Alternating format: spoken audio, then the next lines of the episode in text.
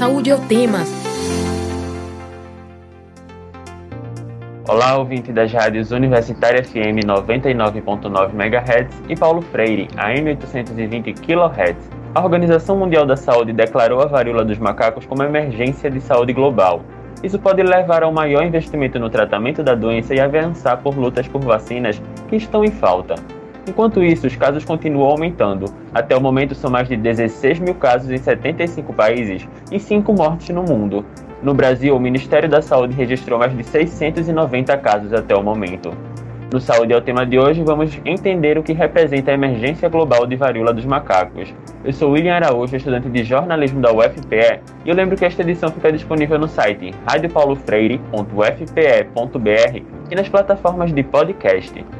Nesta edição do Saúde é o tema sobre a emergência global de varíola dos macacos, vamos conversar com o médico sanitarista e professor do Centro de Ciências Médicas da UFPE, Tiago Feitosa. Seja bem-vindo novamente ao Saúde é o tema, Tiago. Obrigado, William. É um prazer estar aqui. Nós te agradecemos a sua participação e também convidamos para a conversa o cientista do Laboratório de Imunopatologia Keizo Assami da UFPE e membro da Academia Pernambucana de Ciências, Jones Albuquerque. Seja bem-vindo ao Saúde ao Tema, Jones. Eu que agradeço o convite, William, e é um prazer estar aqui com o Tiago. Muito obrigado pela sua participação. É, Tiago, para darmos início, o que significa a varíola, do a varíola dos macacos agora ser uma emergência de saúde global?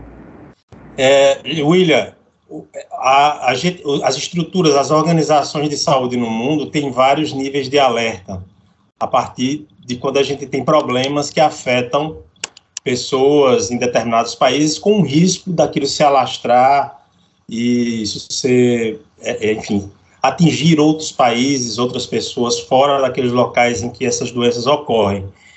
Então, a gente pode dizer que agora nós chegamos no ponto mais alto tá antes de, de, ser decretada uma pandemia, que é a, a, a, situação de emergência global.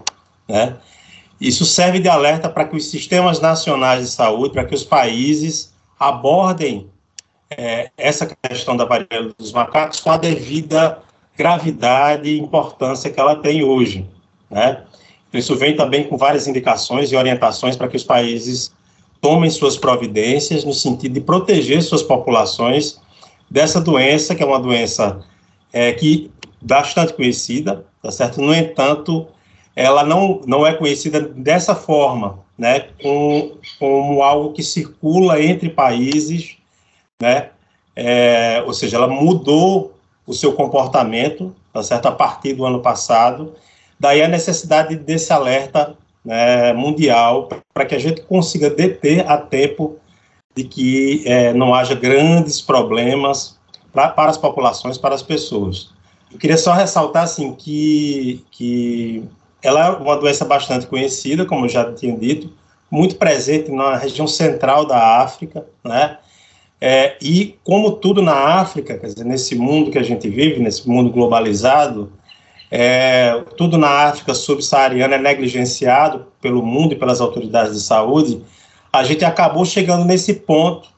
Né? Nós tivemos lá vários surtos e a gente poderia ter tido é, outra, um outro desfecho, uma outra história para essa doença, diferente da que a gente está agora. Né? Se tivesse sido encarado pelas autoridades internacionais, pelos organismos internacionais, com a devida importância é, quando se mostrou os primeiros surtos mais amplos, né? A partir da década de 80, que a gente teve vários surtos amplos naquela região, principalmente no Congo, né? E é, a gente poderia ter outro cenário hoje com relação a essa doença. Mas, enfim, é tempo da gente tomar as providências para evitar um estrago maior. Jones, é, Tiago falou que é preciso deter a tempo a varíola dos macacos, mas desde junho os casos não param de subir. Porque agora, apesar da, da varíola dos macacos ser uma doença endêmica, agora a gente está vendo cada vez mais os casos aumentarem e aumentarem.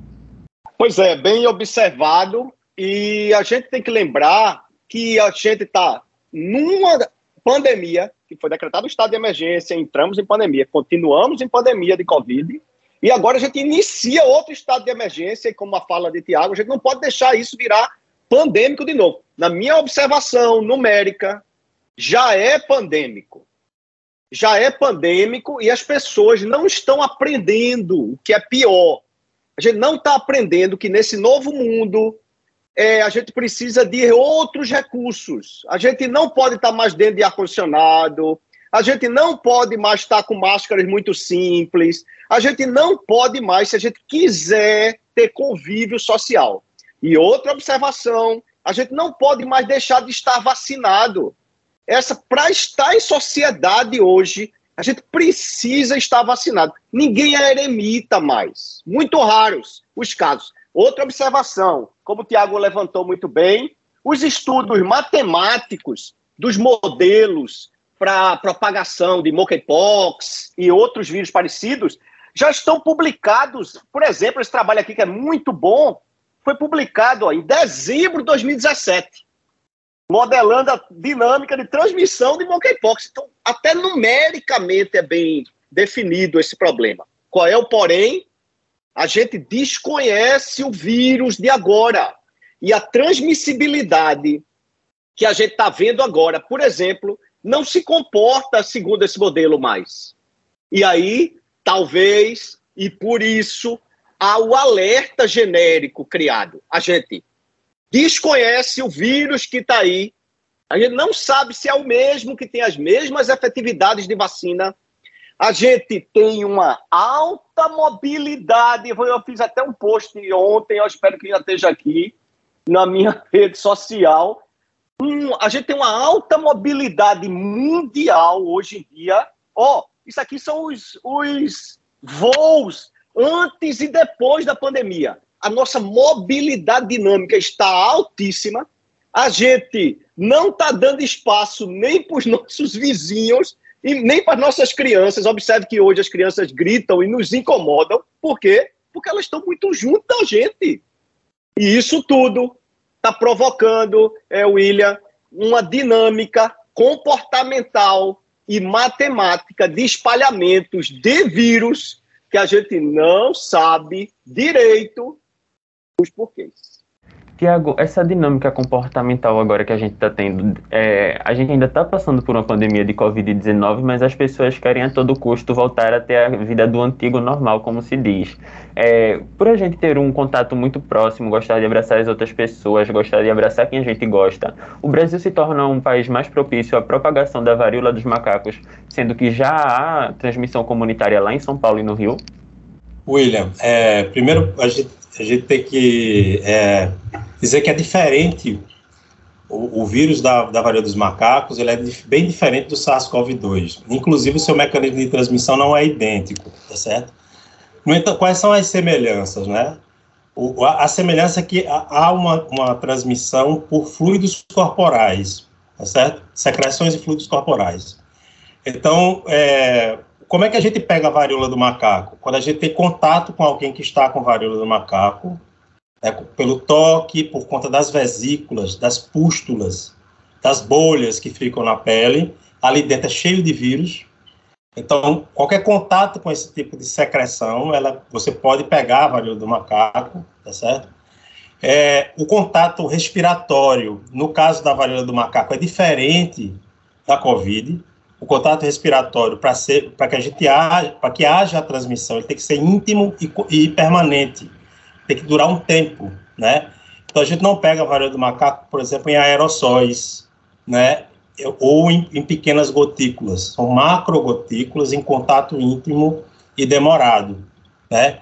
É, então, o que, é, o que é que a gente é, tem essas características, né? É lógico que nós estamos vivendo num mundo, aí um pouco que o Jones fala, uma euforia pós-pandêmica, né? A pandemia da Covid não acabou, no entanto, a gente tem uma euforia pós-pandêmica, né?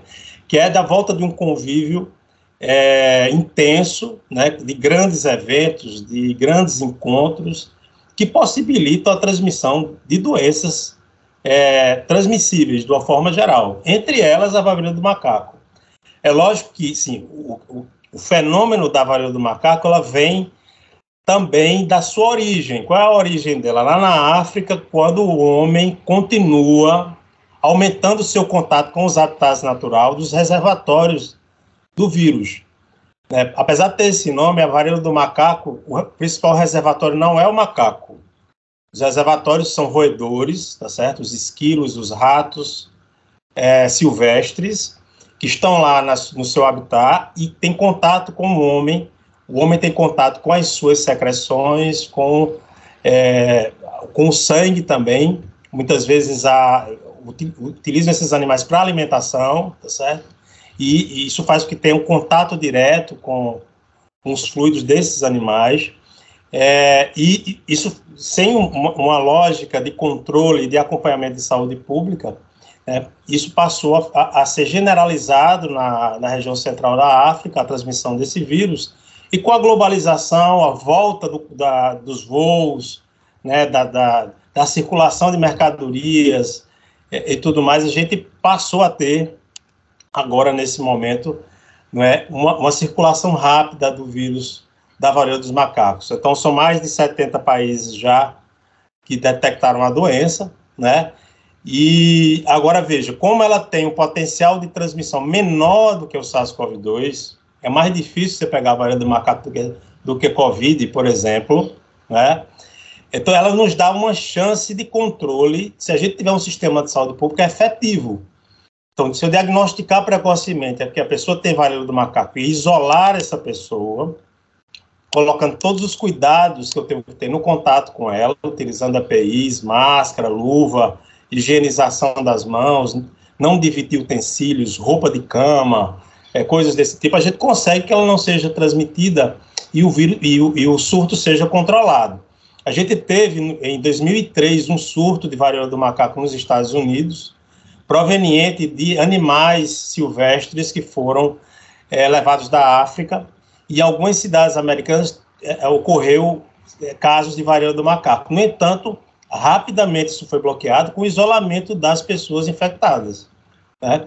Então, que a gente, esse alerta global dado pela OMS nos coloca na missão, quanto sistemas nacionais de saúde, né, o SUS, a vigilância epidemiológica, a vigilância sanitária, é, de partir atrás da, do diagnóstico precoce e do isolamento desses casos para que isso seja algo passageiro.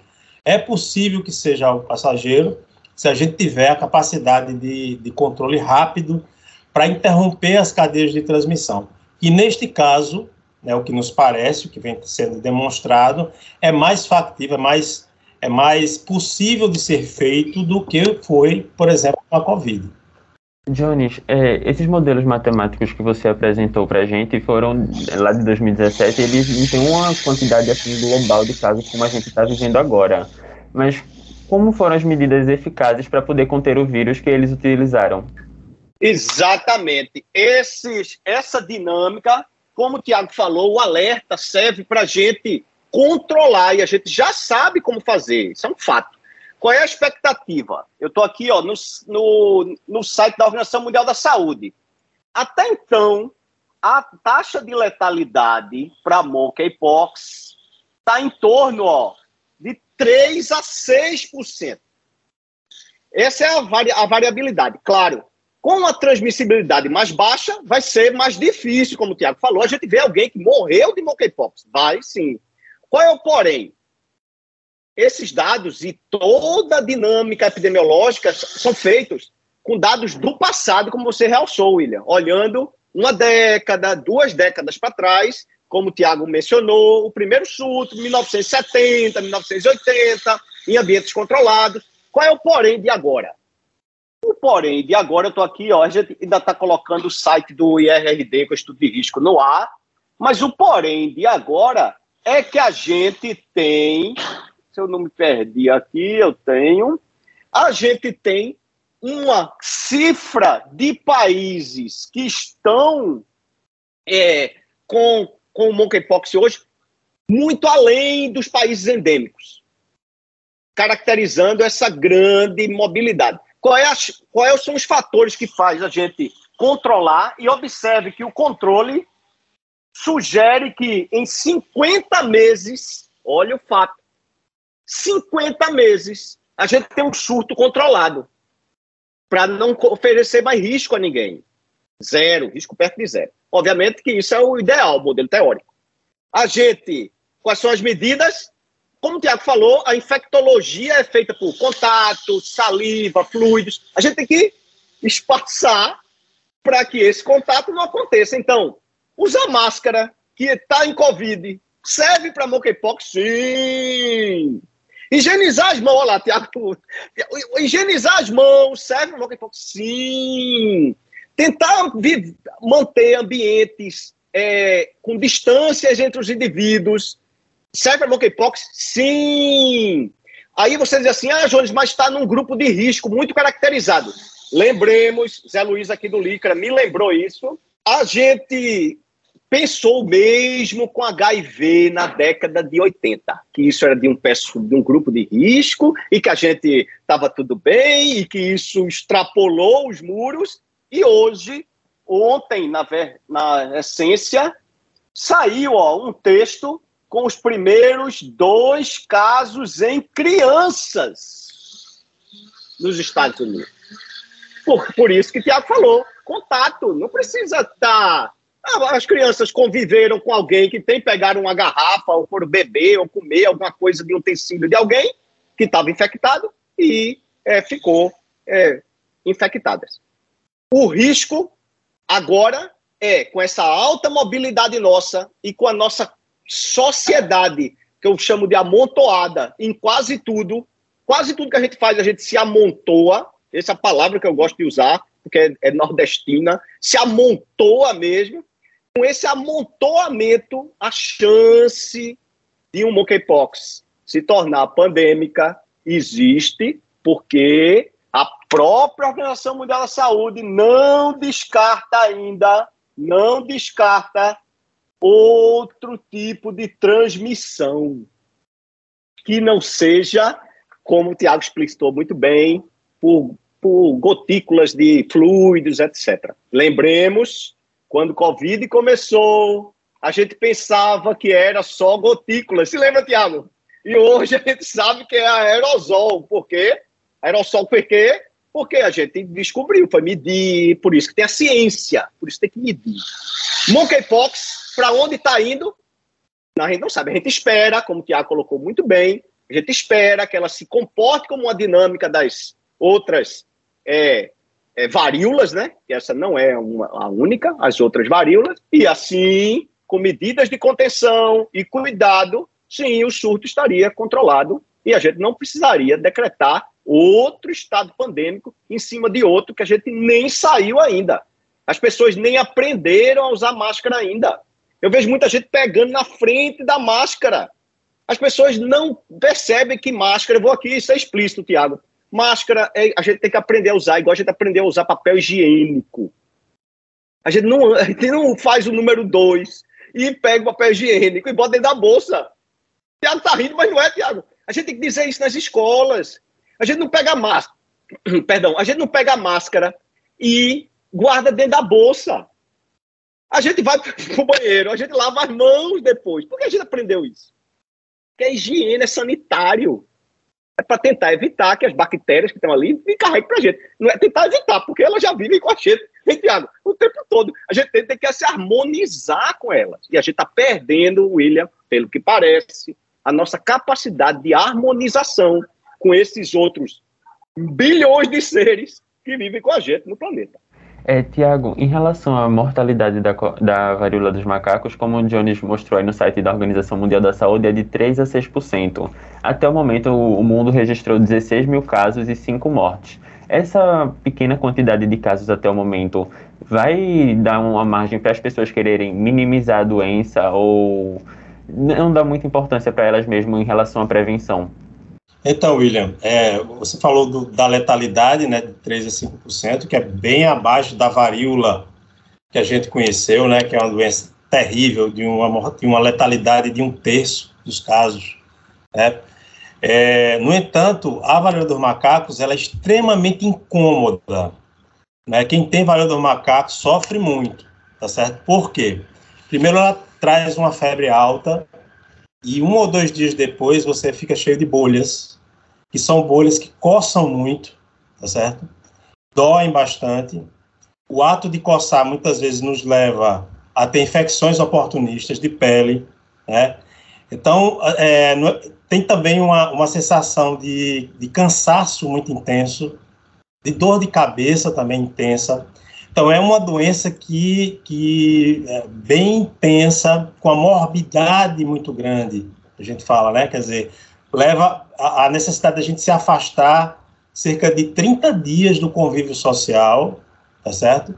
É, e trazendo muitos prejuízos para a família, né? Imagine, 30 dias sem trabalhar, 30 dias sem convívio com as pessoas que você gosta, é, e com muitos sintomas. Então, apesar dela ter, como o Jones falou, ela tem uma letalidade até elevada, 3%. No entanto, como ela é menos transmissível do que aquilo que a gente conhece, por exemplo, da Covid, que, que é nosso exemplo mais recente, né, a gente vai ter menos pessoas que vão morrer. Né? No entanto, é, a importância da gente se prevenir está também nessa, nessa, nessa magnitude que ela tem, no sentido de trazer prejuízos ao convívio social e à atividade produtiva, tá certo?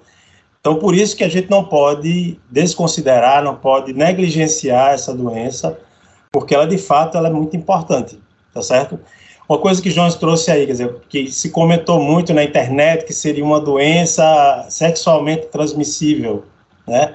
Ora, o momento que há a maior troca de fluidos e secreções entre duas pessoas é o momento da, da relação sexual. Então, esse é um momento de grande risco de transmissão, né?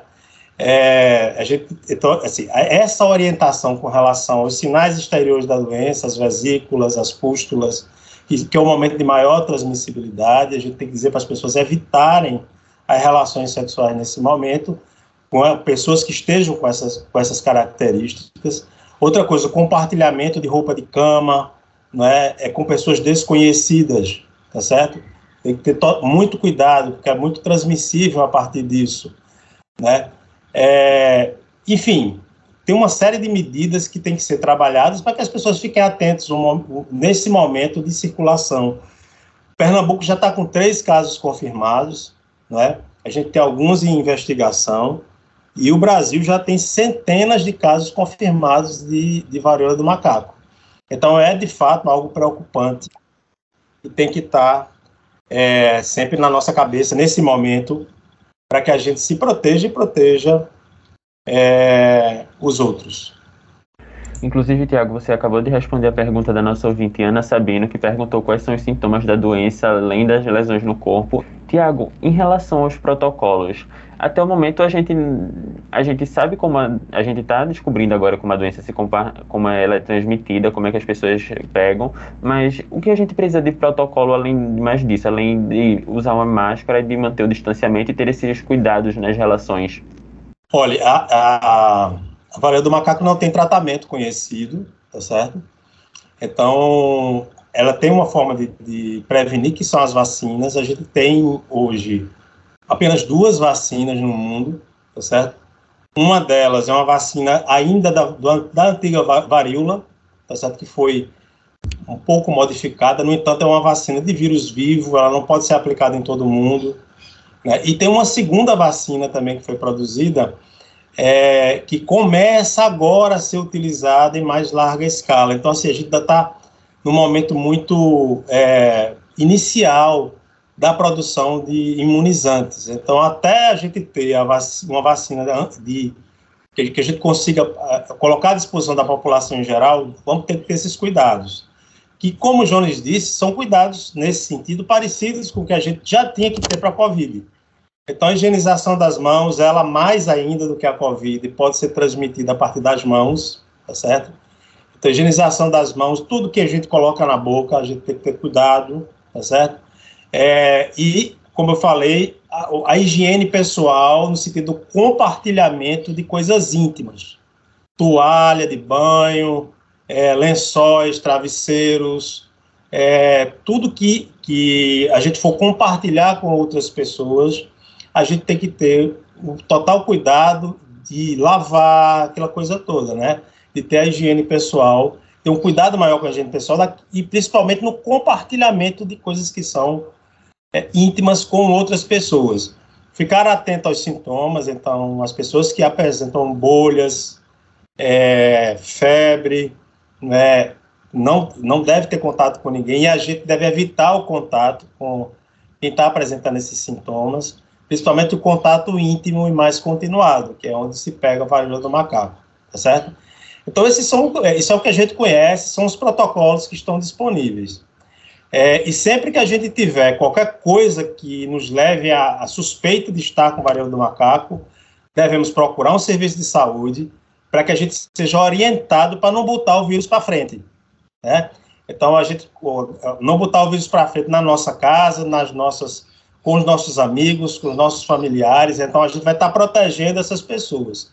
É como você falou, em geral, a evolução vai ser favorável, né? A gente vai conseguir ficar bom, mas vai demorar, né? E é bem chatinho os sintomas e o tempo que a gente vai precisar para superar, tá certo? Então, a prevenção é sempre melhor do que isso, tomando esses cuidados, que são os cuidados que a gente conhece.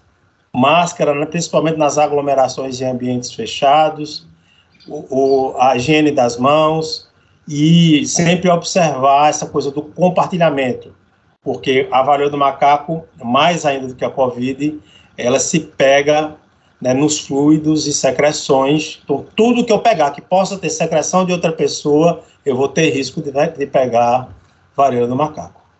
Jones, é, já tendo erradicado a varíola humana e já conhecendo a varíola dos macacos ali desde a década de 70, é, como começamos essa corrida das vacinas agora?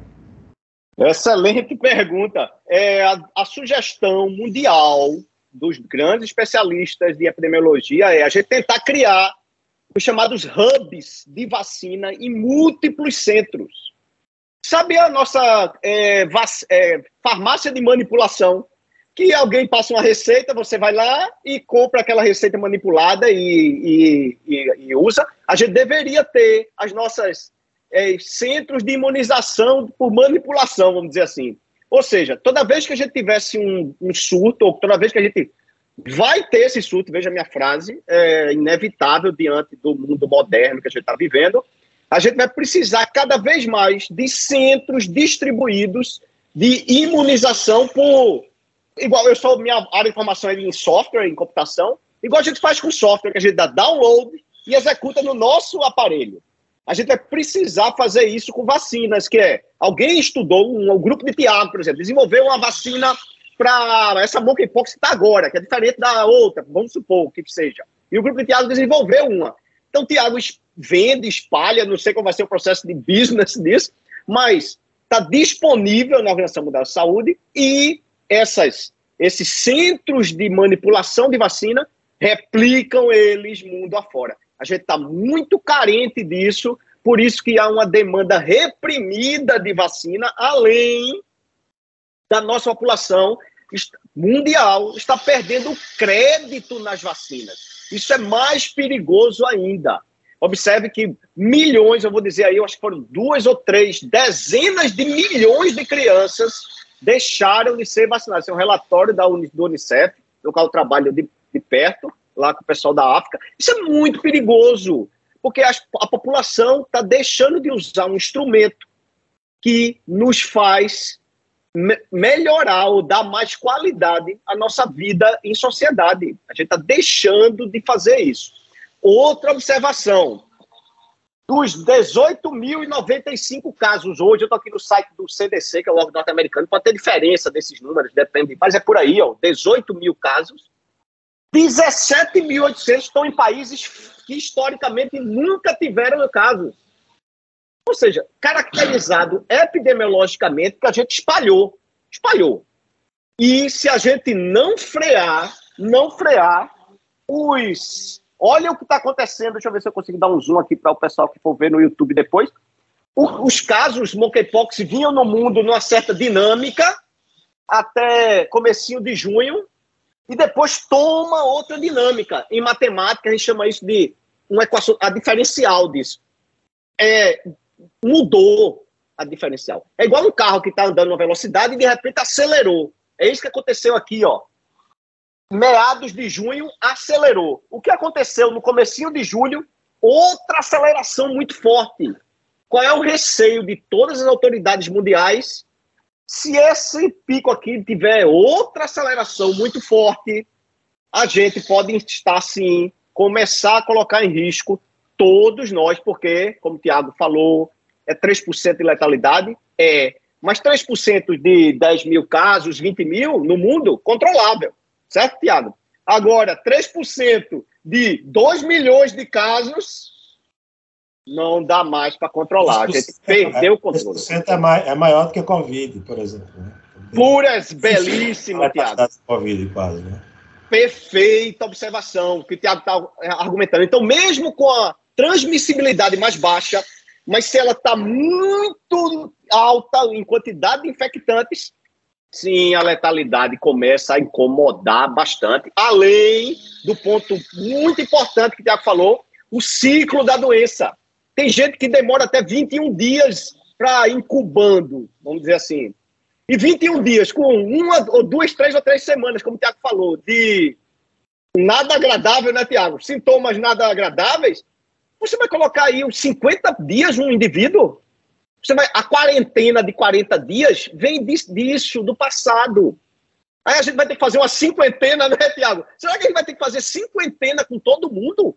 Inviabiliza qualquer instrumento produtivo, inviabiliza qualquer convívio social. Por isso, agora é o momento, sim, da gente se cuidar e tentar frear essa derivada, como a gente fala, a derivada da curva é, de infectantes no mundo.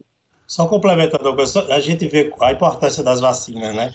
A gente ainda tem pessoas protegidas da varíola do macaco, porque lá atrás se vacinaram contra a varíola. Então, gente, pessoas em geral acima de 50 anos que ainda pegou pegaram as campanhas de vacinação contra a varíola, até hoje tenha alguma proteção contra a varíola do macaco. Também Eu mesmo fui vacinado, Tiago, contra a varíola, eu tenho 50 é, anos. Tá... Minha mãe mesmo me avisou. Tem uma segurança maior do que nós, né, que não pegamos ainda essa, essa fase. E quem teve também varíola, a pessoa, ah, como é que eu vou saber, como é que a gente sabe quem teve? Era uma doença, a, a, os bexiguentos, né, que chamavam. Então, era a bexiga. E por isso daí também a expressão, tá com a bexiga, né? E deixavam cicatrizes. Então, essas pessoas têm cicatrizes até hoje na pele, né, das bexigas, das bolhas que, que a varíola formava na pele. Os que sobreviveram também estão mais protegidos contra a varíola do macaco. É, Tiago, e no caso das é, as pessoas que não estão vacinadas e que é, estão pegando a varíola dos macacos, como é que o quadro do paciente evolui para a morte?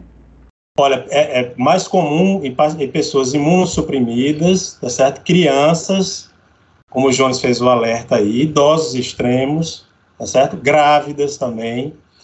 Então, são pessoas que, por, por alguma situação, ou por idade, a gente tende, os, os idosos extremos, a gente tem também a senilidade imunológica, né? Quer dizer, a gente tem um risco maior de doença grave. É, as crianças, é? até o segundo ano de vida, tem um, um risco maior de, de morte, e, as, e, os imunossuprimidos, que muitas vezes, a gente teve no caso da Covid, pessoas que morreram muito jovens e que não sabiam que tinham alguma, alguma imunossupressão, né? Então, a gente, ah, imunossuprimidos, ah, são aqueles doentes que fazem... Não, às vezes a gente não sabe que tem algum nível de imunossupressão e que pode, eventualmente, ter um, uma, uma no caso da varíola, varíola do macacos, uma, uma doença grave, é, precisando de uma, de uma unidade de terapia intensiva ou até indo a óbito, tá certo? Mas a, a morte por varíola dos macacos, ela, é, ela ocorre particularmente nessas situações, tá certo? É isso que a gente sabe até agora. Agora, como o Jones disse, isso, isso em escala mundial, com a quantidade grande de casos, a gente vai ter um outro patamar de comportamento dessa doença, que nós vamos também aprender muito com ela né, a partir de agora. E esse alerta da OMS serve também para isso, para que a gente observe também outras questões que, quando ela era de ocorrência localizada, né, a gente ainda não tinha observado. Então, agora a gente vai estar vai tá atento a observar isso, como ela se comporta em escala global e num nível de quantidade de casos bem maior, como a gente vai ter agora. E outra observação, William, se você me permite, para complementar o Tiago, aproveitar, é, isso, e essa alerta obriga as, as, unidades de saúde a notificar compulsoriamente, como a gente chama. Seja, notificar o caso. Então, a gente que estuda começa a ter números globais em repositórios coletivos. E aí sim começa a interpretar o que está acontecendo. Essa foto que eu estou aqui, ó, é de um influencer norte-americano que postou hoje. Olha aqui o tipo de. Não é nada agradável. Ele está dizendo que ele tem milhões de seguidores, então ele está tentando conscientizar as pessoas, dizendo: ó, oh, não é agradável, se cuidem. Inclusive, do ponto de vista estético, né? Ela é bem estético. É, é, é, exatamente. Então é isso que ele está tentando é, observar. E outra observação aqui da Organização Mundial de Saúde são os diagnósticos.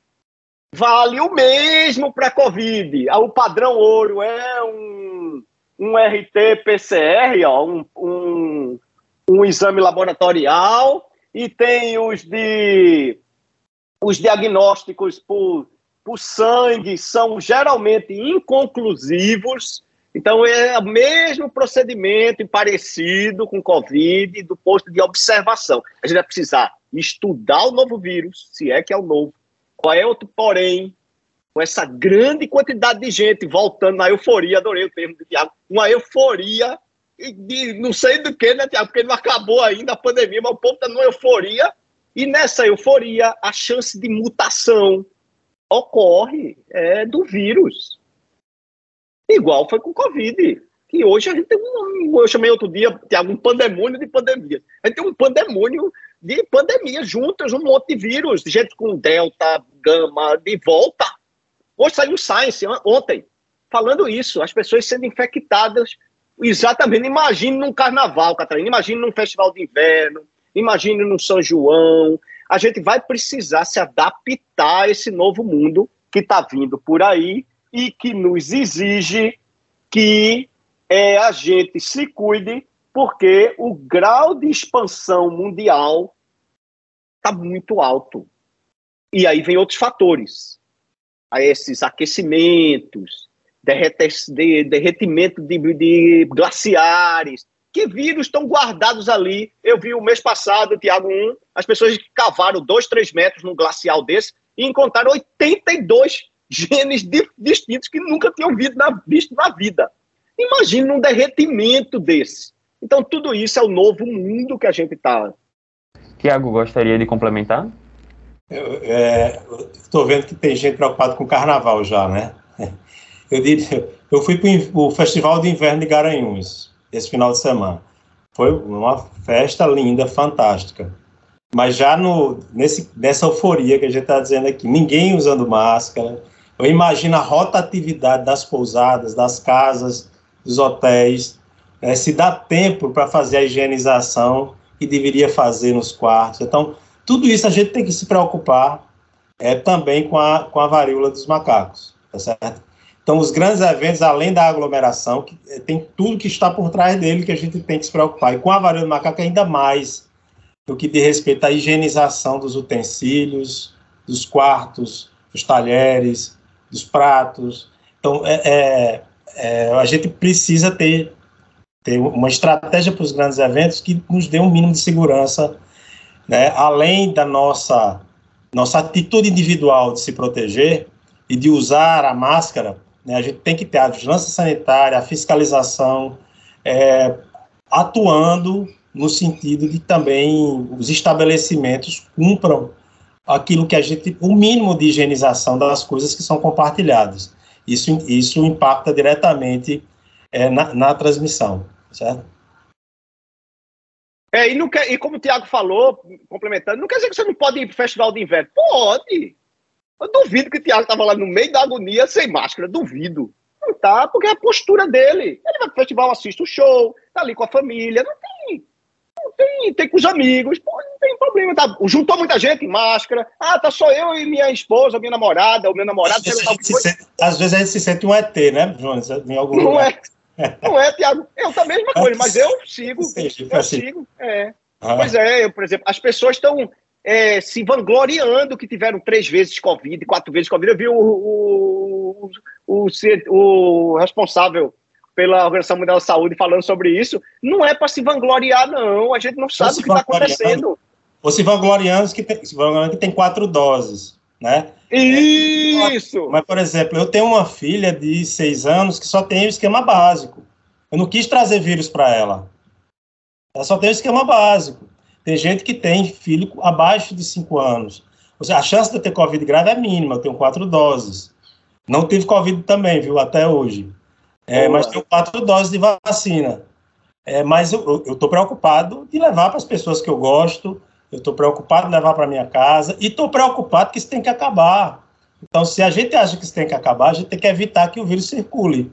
A gente só vai conseguir isso se proteger. Usar a máscara é o mínimo que a gente tem que fazer, principalmente em aglomerações e ambientes fechados. Né? Pois então, é. E, é, e é como... não usar máscara quando aglomera e quando está em local fechado. Não tem sentido.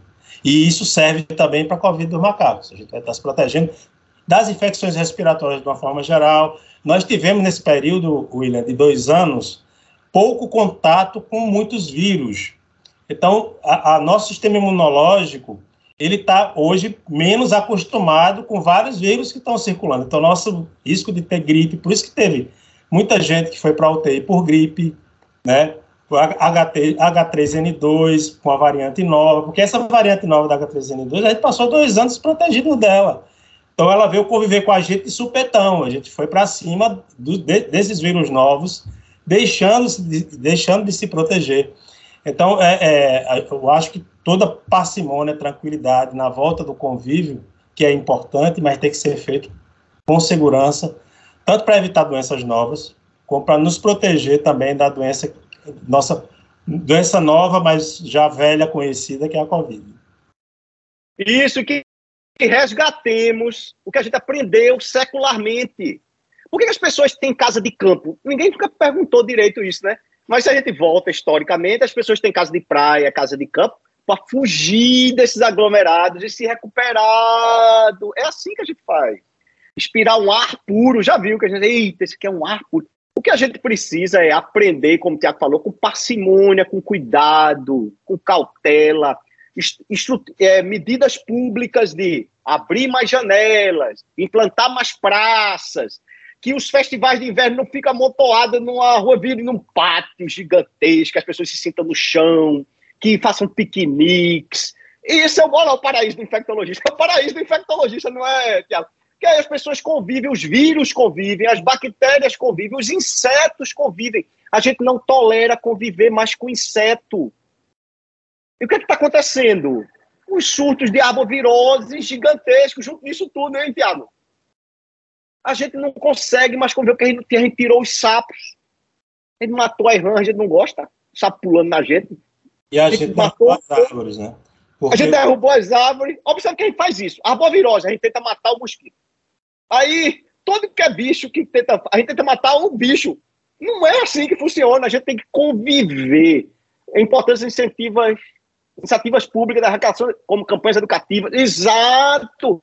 A gente já é para ter isso sempre. É um jeito de viver. Como a gente fala, comer vegetais, comer frutas, beber água, são hábitos que a gente aprendeu. É, os mosquitos, quando a gente tem uma cobertura vegetal é, expressiva, eles preferem ficar nas copas das árvores. Eles vêm para a gente porque a gente tira a, as árvores. Né? Então, a, a, na Amazônia, você tem uma ideia, nós temos cerca de 200 arbovírus que ainda não tiveram contato efetivo com o ser humano, que vão ter a partir da, do desmatamento, porque os mosquitos que estão lá em cima vêm para baixo. É, a gente teve recentemente uma pesquisa mostrando o efeito do desmatamento da Mata Atlântica na Bahia e a relação direta com o aumento das arboviroses, inclusive chikungunya, é, inclusive dengue hemorrágica, com aumento de morte e tudo mais. Então, assim, ou a gente muda a relação que a gente tem, que está na origem da, da, da varíola dos macacos, a, a, relação com a natureza também. Vamos lembrar que ela, é ela é uma zoonose, tá certo? Por conceito, ela é uma zoonose. Então, é, e eu concordo com o que foi, foi falado, foi provocado no chat, que é que nós não, não estamos tendo campanhas. Nós, o acesso às informações ela se dá nas redes sociais, em grande medida é, com fake news, com, com informações de baixa qualidade, então, os órgãos governamentais eles têm que estar mais presentes, informando a população. A gente deixou de falar de vacina, falar de ca calendário de vacina. Quem está falando hoje é a imprensa. Né? Ajuda, ajuda. Mas cadê a, a, o, as autoridades governamentais alertando, buscando, indo atrás, batendo na porta da casa para perguntar por que o calendário vacinal da criança está atrasada? Então, nós temos que, eu acho, buscar nosso papel individual, quanto cidadão, de se proteger e proteger os outros, mas a gente tem que cobrar o papel governamental, porque são problemas de saúde pública, são problemas coletivos. Ninguém sozinho acaba com uma epidemia, ninguém sozinho acaba com um problema tipo varíola dos macacos. A gente tem que ter o papel do sistema de saúde né, presente e parte da, da, prevenção vai se dar com o acesso a informações de qualidade. Então, é, já está mais do que na hora, já passou a hora da gente ter campanhas esclarecendo o que é essa doença que a gente está falando aqui, a varíola do macaco, para que o alerta global sirva para isso e já passou da hora da gente ter campanha efetiva de vacinação nesse país, como a gente teve no passado. Deixamos, deixamos que eu falo, é, na primeira pessoa do plural, para poder dizer que nós somos parte né, do, do, país que tem um sistema de saúde que é do Estado. O Estado precisa cumprir sua, sua missão de proteger as pessoas. E aí eu devo dizer que a gente pecou muito nesses últimos anos, já foi dito muito por aí, mas eu quero dizer mais uma vez: né, deixou de cumprir o papel governamental fundamental em momento crítico, quer dizer, e, e propagar informações de qualidade que as pessoas utilizem para se proteger e para proteger suas famílias e seus enfim, o entorno de onde vivem. Tiago, William, você quer falar? É, Tiago, é, a gente está em uma situação em que agora a gente tem transmissão comunitária em alguns estados, como São Paulo e Rio de Janeiro, e a gente tem estados que estão começando a surgir ainda, e tem estados que ainda não registraram nenhum caso suspeito. Como começar uma campanha pública contra a varíola dos macacos nesse momento para evitar uma situação pior no futuro? é aquilo que a gente está falando aqui, quer dizer, a, a, as doenças, de uma forma geral, as epidemias, elas se comportam de formas diferentes em relação ao contexto populacional que você está. Né? Então, por exemplo, eu vi, Jones, é, sabe, é, é, mestre nisso, que em junho caiu o Covid no Brasil todinho, só aumentou no Nordeste. Por quê? Norte e Nordeste, por conta do São João, das festas juninas e tal, que houve grandes aglomerações né? Então a gente vai ter essas diferenças em relação a, a onde a gente está falando. A epidemiologia ela é feita de três grandes variáveis: pessoa, tempo e lugar. Né? O lugar ele é muito importante para o desenvolvimento de, de doenças, porque ali você tem uma cultura, uma lógica de convívio que vai ser mais propícia a umas doenças e, a, e, e umas mais do que as outras e por aí vai. Né? Mas o alerta da OMS ele nos traz, claro, que não existe mais fronteira para a Covid dos macacos, tá certo? O vírus ele está circulando de forma des, é, descontrolada e todo mundo está exposto, independente de onde more, de onde vive, né?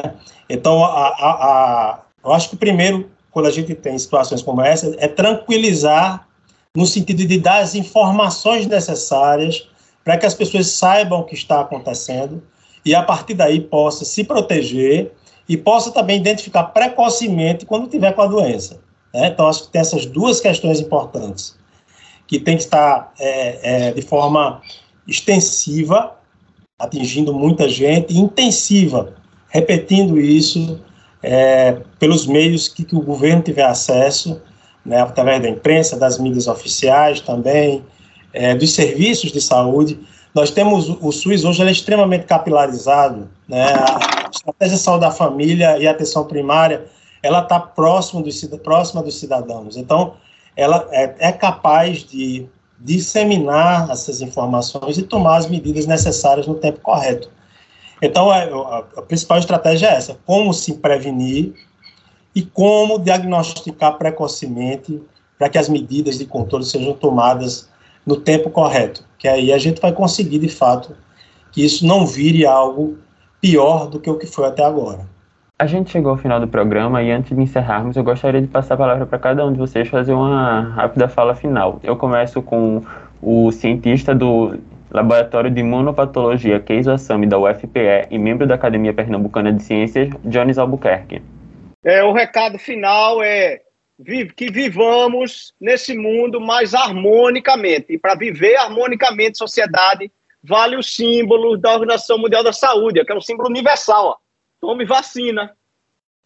Tente manter distância. Isso vale para monkeypox, vale para Covid, vale para as síndromes respiratórias e vale, pasmem, para as arboviroses. Eu moro, Tiago, num sítio que meu vizinho está a um quilômetro e meio. A gente nunca teve arbovirose por lá. Vê que incrível. Porque o mosquito. Tu conhece algum mosquito que voa um quilômetro e meio, Tiago? Eu não conheço. Então, se a gente tivesse isso, sempre, ó, a máscara é um recurso é, de emergência e viva em ambientes abertos o máximo que você puder, é muito importante. Agora, não vá muito para a floresta, não, senão cai, como o Tiago falou. Você pode encontrar um vírus que você nunca encontrou. Então, tem um uhum. equilíbrio. O que eu sugiro é vivamos em equilíbrio e tentemos seguir o que a Organização Mundial de Saúde sempre tem feito. Isso aqui era para estar pintado e estampado em todo e qualquer lugar hoje do mundo. Jones, muito obrigado pela sua participação hoje aqui no Saúde é o Tema. Agora eu passo a palavra para o médico sanitarista e professor do Centro de Ciências Médicas da UFPE, Tiago Feitosa. Queria agradecer, Will, a você e a produção do programa pelo convite, agradecer a Jones aqui pelo diálogo, pelo debate tão, tão bom, e é sempre um aprendizado né, para nós estar com ele. E dizer que a gente, a grande saída para tudo isso, a gente pensar numa sociedade melhor, que tenha é, espaços de coletividade, de convívio harmônico, moradias com melhor qualidade, é, que a população tenha acesso a moradias de qualidade, acesso à água, acesso, acesso a saneamento. Então, que a gente, esse é um momento propício, né, também ano eleitoral, que a gente pense nisso, as doenças, principalmente as transmissíveis, se proliferam, elas adoram a desigualdade, elas adoram as moradias que não são adequadas, que as pessoas precisam é, constituir em função da falta de oportunidades, né? Então, quando a gente busca, lógico, conviver e superar momentos críticos como esse, mas pensar no que é estrutural, pensar no pós, do, do tal novo normal que parece que todo mundo esqueceu, as pessoas querem voltar a se abraçar no, no antigo normal, né, do antigo, da antiga forma, geradora de doenças e desigualdades. Então, eu acho que é nesse sentido. Vamos mudar individualmente nas nossas atitudes, mas procurar também mudar na sociedade para uma sociedade mais saudável e mais igual. Né? Eu acho que é nesse sentido que a gente vai ter um mundo melhor. Um abraço aí, obrigado. Muito obrigado, Thiago. Muito obrigado, Tiago, pela sua participação hoje aqui no Saúde é o Tema. E eu lembro que a vacina contra a Covid-19 está disponível para a população a partir dos 4 anos em Pernambuco. Se você ainda não se vacinou, vá logo. E mesmo se você já foi vacinado, continue seguindo as medidas de prevenção. Não esqueça de tomar a dose de reforço. O Saúde é o Tema encerra por aqui. Esta edição fica disponível no site radiopaulofreire.ufpe.br e nas plataformas de podcast.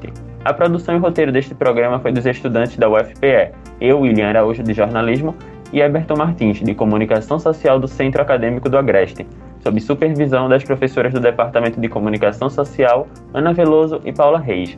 Nas redes sociais, Ana Sabino, de Publicidade e Propaganda, sob orientação da professora Cecília Almeida. Coordenação de transmissão e streaming, Catarina Polônio. Edição de podcast, Felipe Novaes. Tchau e até o próximo Saúde ao Tema.